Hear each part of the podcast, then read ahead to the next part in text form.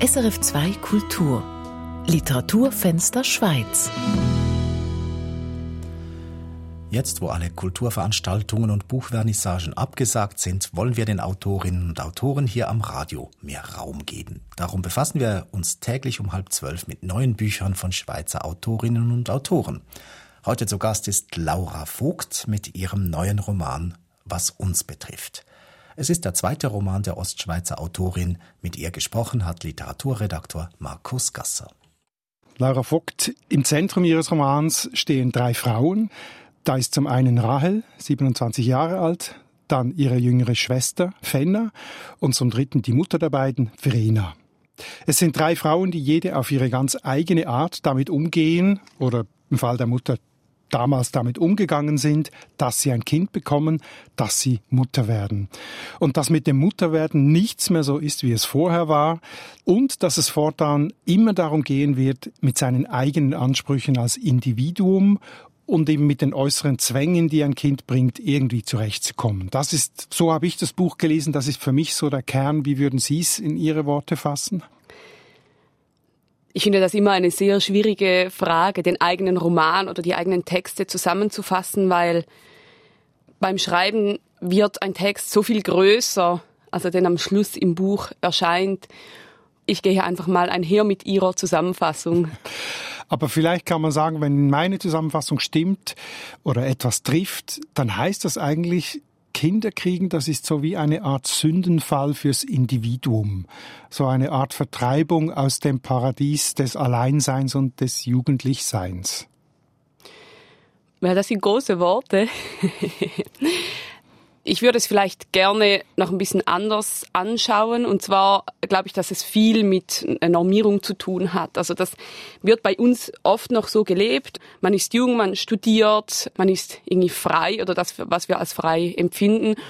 Und dann wird geheiratet, dann kommen die Kinder und dann ist alles ganz anders und das Leben verändert sich total. Ich habe das auch oft erlebt in meinem Umfeld und dass das nicht unbedingt so sein muss, wird, glaube ich, auch oft vergessen. Und ich denke, dass Mütter daher immer noch mehr betroffen sind von dieser Totalwende, wenn man dann zur Mutter wird. Das hat damit zu tun, dass mit dem Muttersein von der Gesellschaft her immer noch ähm, sehr viele Verantwortungen der Frau aufgebürdet werden.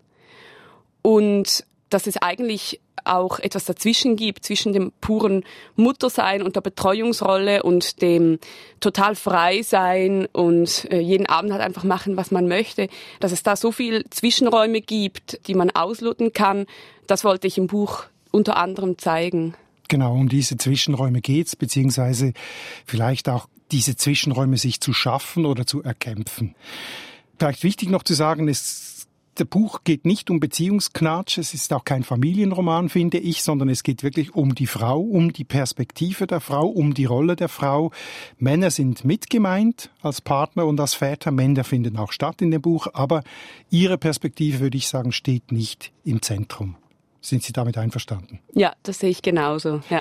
Gehen wir zuerst mal zu Rahel, zur Hauptfigur. Sie bekommt am meisten Raum in dem Roman.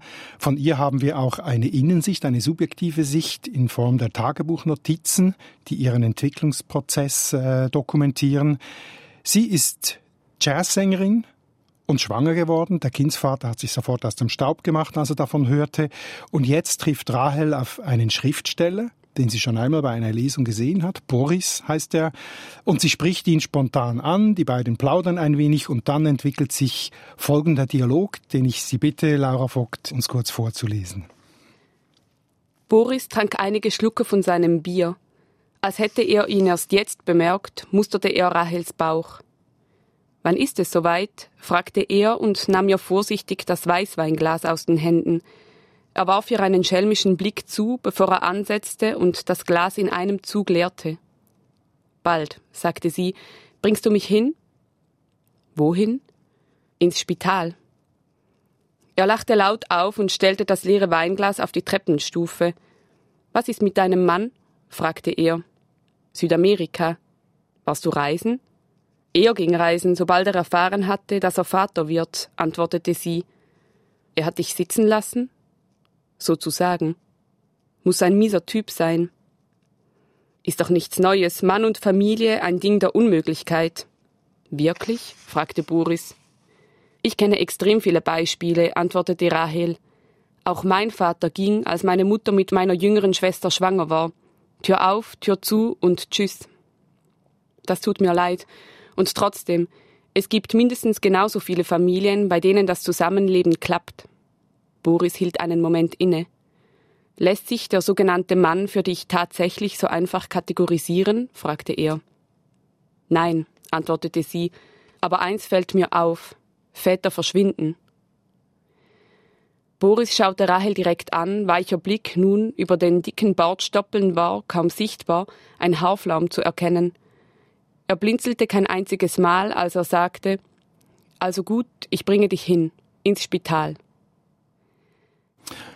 Ja, aus dieser spontanen Begegnung zwischen der schwangeren Rahel und diesem Boris entsteht dann tatsächlich eine Familie, eine problembeladene Familie, wie wir dann äh, erfahren im Laufe der Geschichte. Rahel wird einfach ihr Trauma nicht los, eben das Trauma, wir haben es gehört, dass Väter verschwinden. Sie äh, argwöhnt auch immer, dass Boris dann auch irgendwann verschwinden wird. Und zwar verschwinden Väter, das heißt es in ihrem Buch mehrmals, nicht weil Männer grundsätzlich schlechte Wesen wären, sage ich jetzt mal, sondern einfach, weil sie können. Und Mütter können das eben nicht.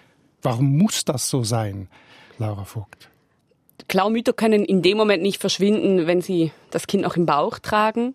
Aber alles, was nachher kommt, das ist ähm, Sozialisierung, das ist angelernt, weil nachher könnten Mütter eigentlich genauso verschwinden wie Väter.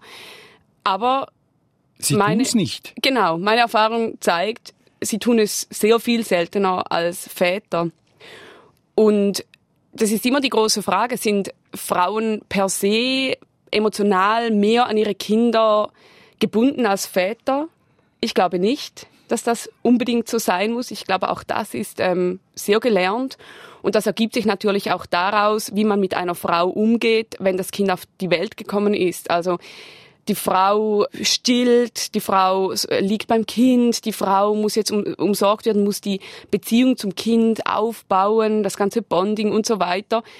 Und der Mann wird da irgendwie nicht mitgedacht oder oft nicht mitgedacht. Dabei das habe ich auch selbst so erlebt, äh, wenn, wenn der Mann schon äh, früh auch eingebunden wird, dann ist er genauso Bezugsperson für das Kind wie die Mutter. Und der Unterschied ist das Stillen, wenn die Mutter dann stillt. Mhm. Und viel mehr Unterschied ist es nicht. Also können wir festhalten, eigentlich das Schlagwort ist Väter verschwinden, aber eigentlich ist es auch das Schlagwort Mütter verschwinden nicht. Könnte man so sagen, ja. Und das betrifft uns. Da passt ja der Titel dann auch wieder. Also was, was uns betrifft, es geht nicht darum, was machen Väter falsch, was machen Mütter falsch oder richtig, sondern es geht grundsätzlich um diesen ganzen Themenknäuel, könnte man sagen, der so unglaublich viele Fragen aufwirft.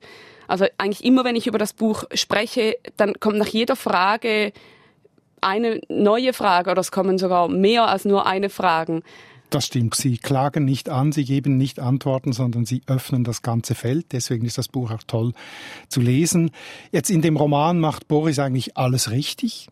Es geht ja spontan auf das Angebot ein, lässt sich auch ganz auf Rahel ein. Sie zieht dann bei ihm ein in sein Haus am Waldrand. Er bringt sie dann tatsächlich ins Spital zur Geburt und er akzeptiert das Kind, Rico, wie seinen eigenen Sohn. Aber Rahel wird in dieser Familie dann irgendwie trotzdem nicht glücklich. Sie distanziert sich immer mehr von Boris. Sie hat auch Mühe, die gemeinsame Tochter, die sie später dann noch mit Boris bekommt, diese Tochter Leni irgendwie akzeptieren zu können. Und das Ganze, obwohl Boris ihr auch im Haus ermöglichen würde, ein Atelier einzurichten und mit dem Singen, also ihrem Beruf eigentlich fortzufahren. Das alles geht irgendwie nicht. Alles ist blockiert bei ihr. Was ist los, Laura Vogt, mit Rahel? Genau, Rahel wird ja am Anfang des Buches, wie Sie gesagt haben, ungewollt schwanger und für sie ist relativ schnell klar, ähm, Kind und Kunst, das sind Antonyme, das geht nicht zusammen und das Kind hat jetzt für sie entschieden. Sie entschließt für sich, äh, sich jetzt völlig in diese Mutterrolle reinzugeben und hört auf zu singen, hört auf mit ihrer Kunst, lebt in diesem Haus sehr zurückgezogen und möchte sich für dieses Kind aufopfern, für die Familie, aber sie schafft das ja nicht wirklich. Also sie ist irgendwie blockiert, unglücklich, aber findet irgendwie den Weg nicht zurück zum, zum Singen und findet auch keinen Zwischenweg. Boris bietet ihr ja immer wieder an, ähm, für das Kind zu sorgen, damit sie Zeit für sich hat, aber sie weiß damit nichts anzufangen. Und gibt es einen Grund dafür? Es hat sicher mit ihrer eigenen Muttergeschichte zu tun, also mit der Geschichte mit ihrer eigenen Mutter, die ähm, alleinerziehend war, lange Jahre, viel gearbeitet hat, zwei Kinder alleine großgezogen hat, da war der Haushalt und da war halt relativ wenig Zeit für die Kinder. Und Rahel möchte das ganz anders machen. Also Rahel möchte jetzt umso mehr für ihre eigenen Kinder da sein und umso mehr eine gute Mutter sein. Und sie möchte das so sehr, dass es sich denn eigentlich eher ins Gegenteil kehrt. Es gibt eine äh, Stelle im Buch, eine Tagebuchnotiz von ihr, wo das sehr schön zum Ausdruck kommt, diese Zerrissenheit. Ich möchte Sie bitten, dies kurz zu lesen dir den verdammten Kuss aufdrücken, dich fangen mit meinem Mund, mit meiner Zunge.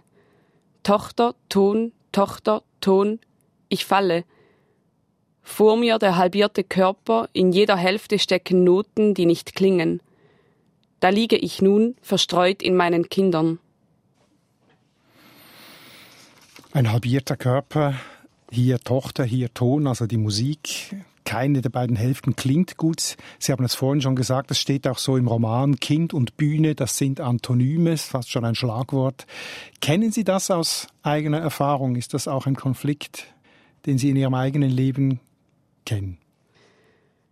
Ich habe an diesem Roman angefangen zu schreiben, als mein erstes Kind zweieinhalb Monate alt war. Und ähm, der Drang war einfach, also der war riesig. Ich musste einfach wieder schreiben. Und das war mir ja zum Glück auch möglich. Und von daher kenne ich diese Trennung so, wie, so, so stark, wie sie Rahel kennt, sicher nicht. Und gleichzeitig habe ich natürlich trotzdem gemerkt, so der Raum für das eigene Denken ist mit einem Kind natürlich viel kleiner. Also früher konnte ich am Morgen schreiben und am Nachmittag spazieren und äh, mir kamen doch immer wieder Gedanken an den Text in den Sinn. Als das Kind dann auf der Welt war, war das nicht mehr möglich. Also es war irgendwie am Anfang enger.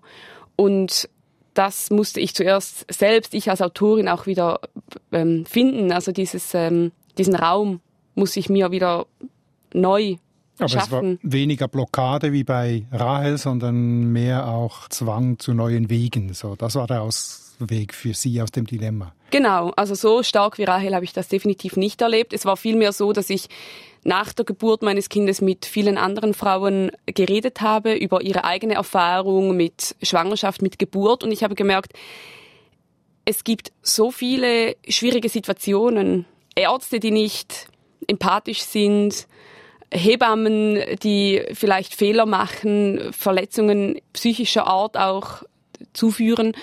Und, und nach der Geburt gibt es einfach unglaublich viele Fragen in Beziehungen, in Bezug auf das Kind, in Bezug auf die eigene psychische Verfassung und darüber wird so selten geschrieben und geredet und es war mir wichtig, das vertieft zu behandeln in meinem Roman. Gut, kommen wir noch zu Rahels jüngerer Schwester Fenner. Sie hat äh, radikale Ansichten über Beziehungen und ich finde, äh, Laura Vogt, mit Fenner wagen sie etwas, was ich so äh, noch nie gelesen habe und auch etwas, was vielleicht nicht unbedingt im Mainstream des Emanzipationsdiskurses so geschrieben steht. Es geht darum, dass Fenner eigentlich von ihrem Freund Luc quasi vergewaltigt wird, dass sie zu Sex gezwungen wird gegen ihren Willen und wie sie damit umgeht, mit, diesem, mit dieser Situation, das erzählt sie viel später ihrer Schwester Rahel auf sehr unkonventionelle Art und Weise. Und ich bitte Sie auch, diesen Abschnitt äh, zu lesen. Er wollte mich nehmen, das heißt, er hat mich genommen im Wald. Ich hasste ihn zuerst, nachdem er das getan hatte, aber dann verstand ich, dass ich Signale gesendet hatte. Ich wollte doch, dass er mich verinnerlicht, sonst wäre ich nicht so weit gegangen. Ich meine, ja, das mit der offenen Beziehung, das hatte ich anfangs geschluckt und selbst auf eine Art sogar genossen, auch seine Launen habe ich ausgehalten, sein Kommen und Gehen. Ich tat das, weil ich mir wünschte, dass er ganz nah an mich herantritt, dass wir Nasenspitze an Nasenspitze stehen und einander wahrhaftig erkennen. Ich wollte die Synthese. Fenner hielt inne. Ich war naiv, fuhr sie fort. Es hat genau zu dem kommen müssen, was Luc getan hat. Er hat dich zum Sex gezwungen?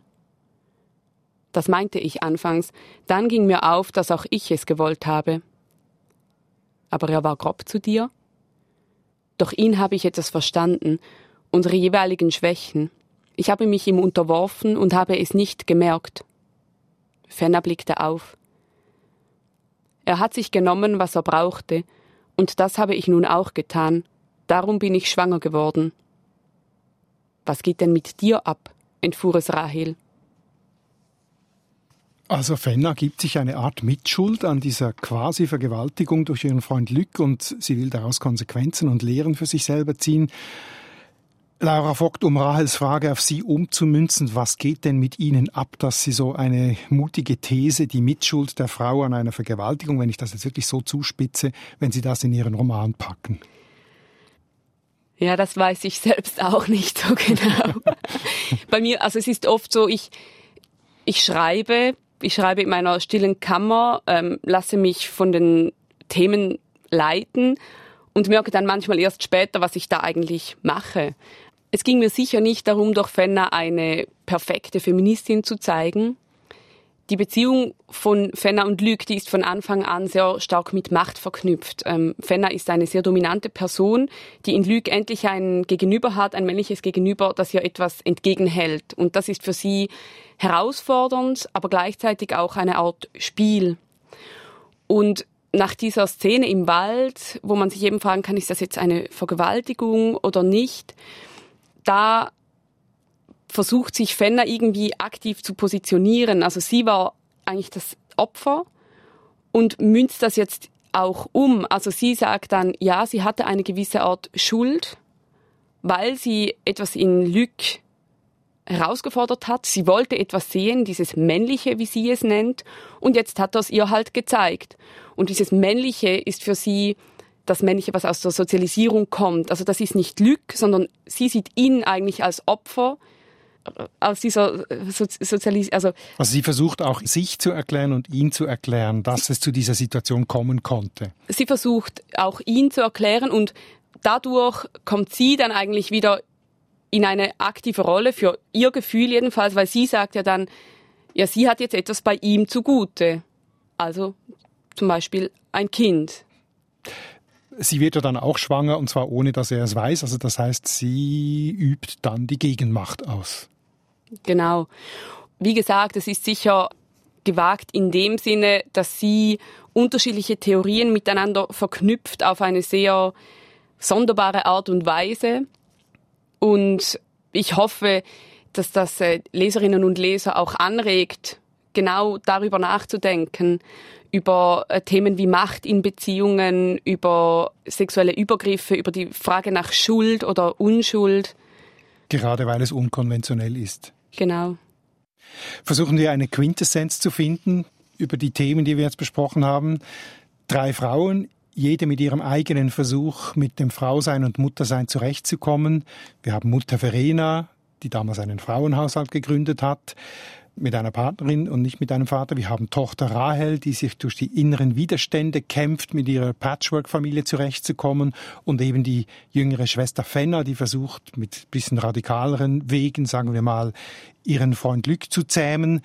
Um das berühmte Zitat von Wilhelm Busch ein bisschen anzupassen, Mutter werden ist schon schwer, Mutter sein dann noch viel mehr.